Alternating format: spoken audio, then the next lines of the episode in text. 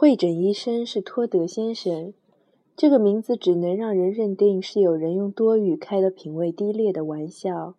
情况还可能更糟，有人叫迪亚斯，故意将中间那个字母大写。这种起辟邪作用的呼号，可无意作弄谁。这位德语意为死亡的托德，呼叫奈安娜为莫顿太太，却管我叫马克思。我可不认为我喜欢这种人为的区别对待和他语调里透出的无理的亲昵劲。他的办公室，不，他的房间，人们称之为房间，就像称他为先生而不是医生，给人的第一印象就像鸟窝。只是他的房间在四楼。这是幢新房子，全是玻璃和钢结构，甚至还有一部观光电梯。不由得让人联想到注射器。电梯嗡嗡嗡的升降，活像一只巨大的注射器，一推一拉。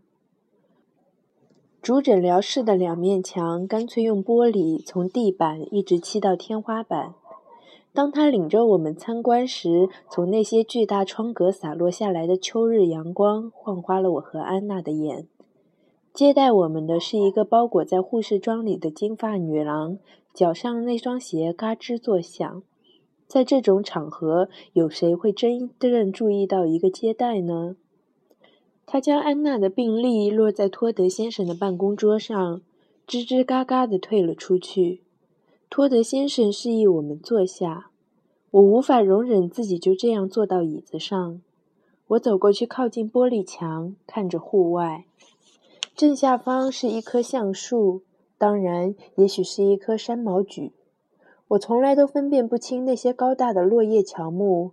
当然，肯定不是榆树，因为榆树都死光了。不管怎样，夏日镀在扩大叶子上的绿意几乎还没染上秋霜。车顶反射着刺目的光，一个穿着深色套装的年轻女人从停车场飘然而过。尽管相隔这么远，我仍能清晰地听见她的高跟鞋哒哒地敲打着柏油路面。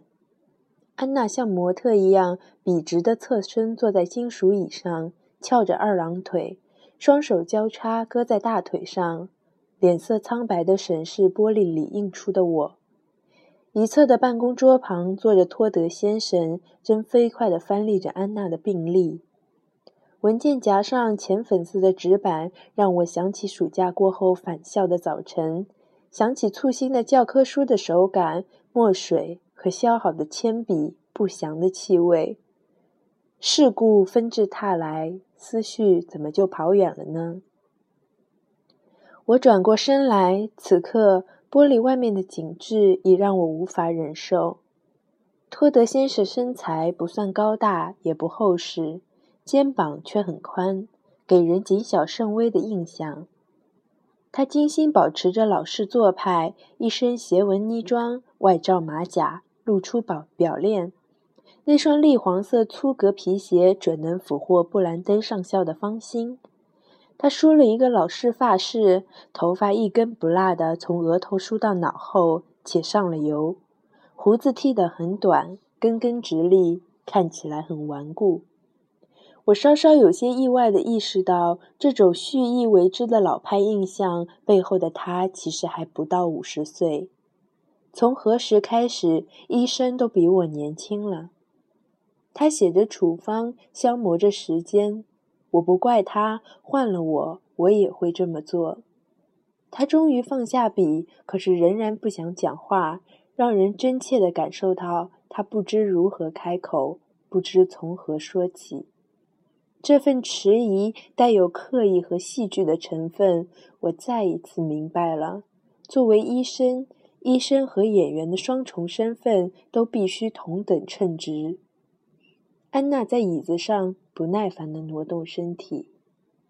呃，大夫，他说，音量有些大，用上了某个四十年代电影明星的语气，响亮而坚决。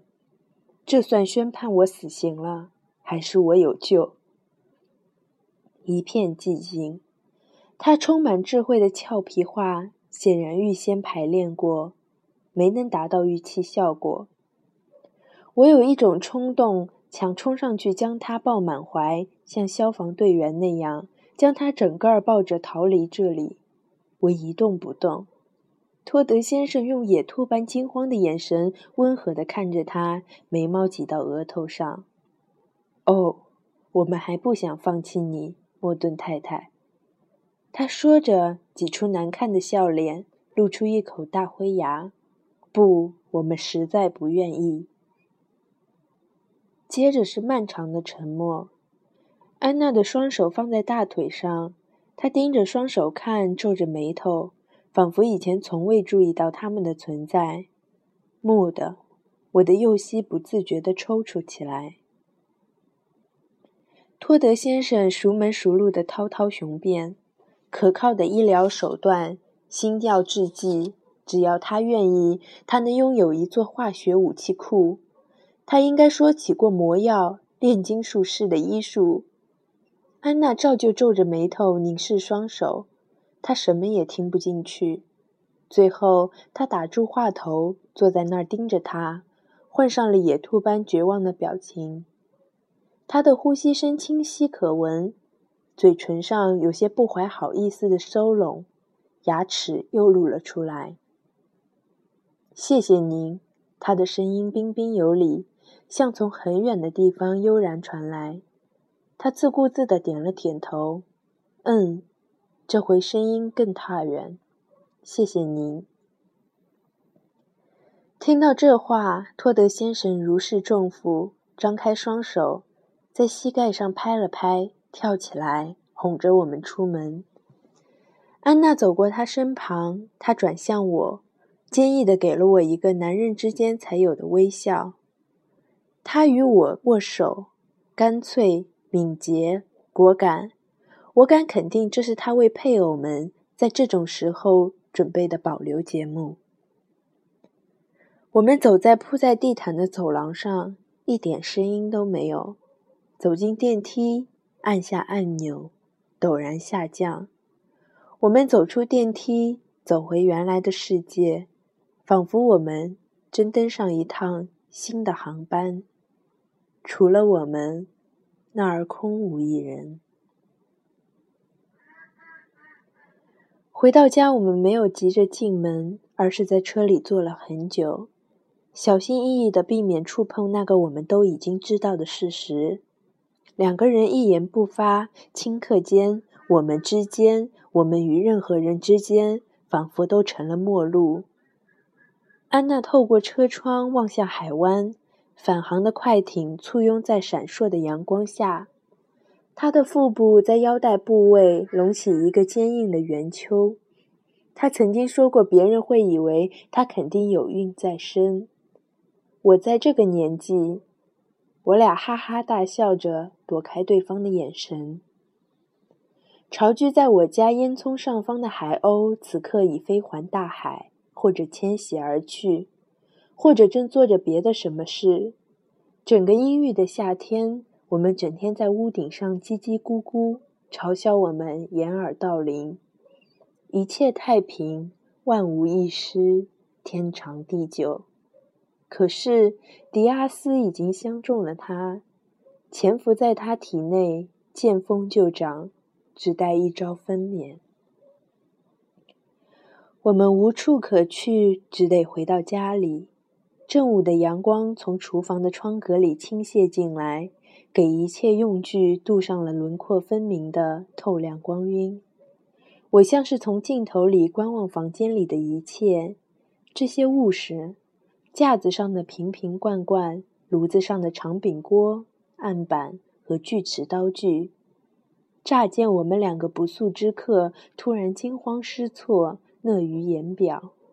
这一幕，我悲哀地意识到，这一幕已成定局。不管他走到哪儿，人未到，麻风病人的铃声早已无声响起。你看起来气色很好，他们大呼小叫。哇，从没见过你气色这么好。他做出满不在乎的样子，一脸灿烂的笑意。可怜的骨头女士。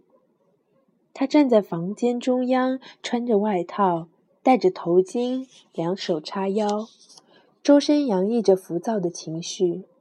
她还是很标致，高颧骨，半透明的皮肤，有着高级纸张一样的肤质，如同精致的象牙雕像一般的鼻子从眉宇间延伸。我永远倾慕他坚毅的轮廓。你知道这叫什么吗？他话语里带着苦涩的热情。这叫不合时宜，就这么回事。我把脸扭向一边，生怕眼睛会出卖我。一个人的眼神总是做给另一个人看的，眼睛深处其实蹲伏着一个疯狂绝望的侏儒。我懂得他话里的意思，谁都不想厄运会降临到他头上，谁都想不到厄运会降临到我们头上。厄运找找错了主，不幸、疾病、夭折。这些厄运只会降临到好人、卑劣的人、高尚的人头上，不应该找上安娜，不应该找上我。在这辉煌的历程里，我俩像一对失败者，淡出欢呼的人群，幻想着能讽刺的以恭敬之姿弹劾厄运王后。他往炉子上做了一壶水，在外衣口袋里摸索了一阵，掏出老花镜戴上。镜腿上的绳子绕到脑后，他开始落泪，悄无声息，仿佛心不在焉。我走过去，笨拙地伸手抱他，他灵巧地避开了。看在上帝的份上，别大惊小怪。他呵斥：“不就是死吗？”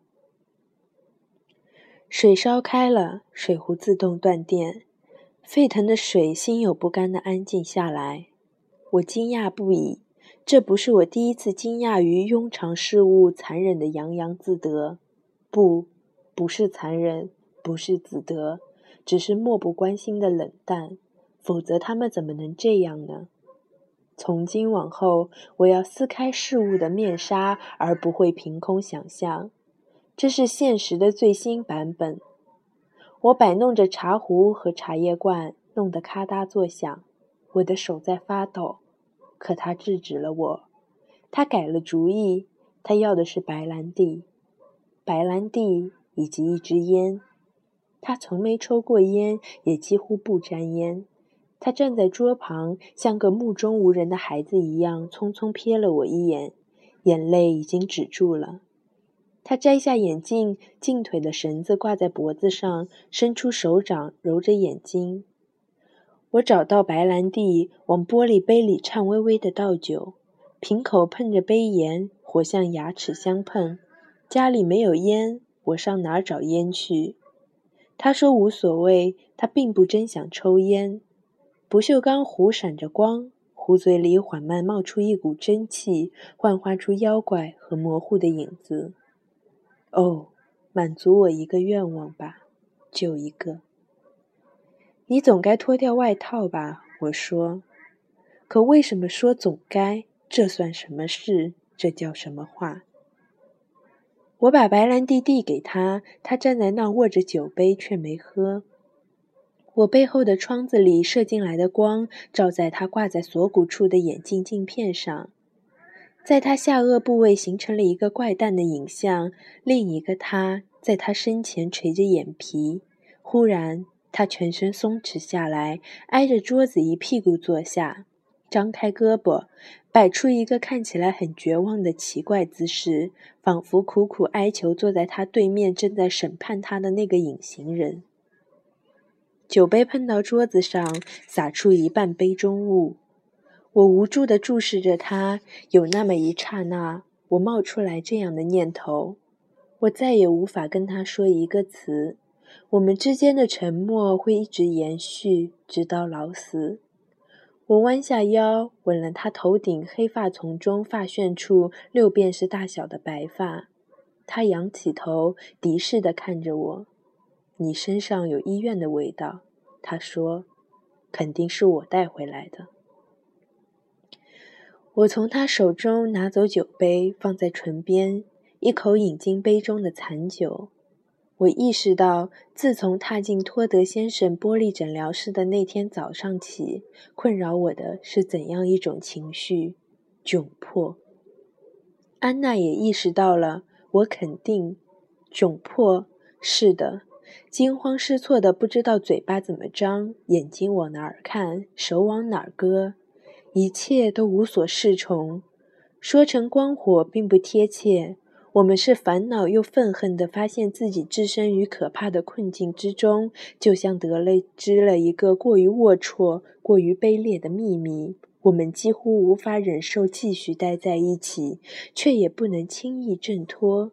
谁都清楚对方掌握的那点烟字事，这点共同的秘密将彼此捆绑在一起。从这天起，每个人都要活在伪装里。与死神共舞，没有第二条路可走。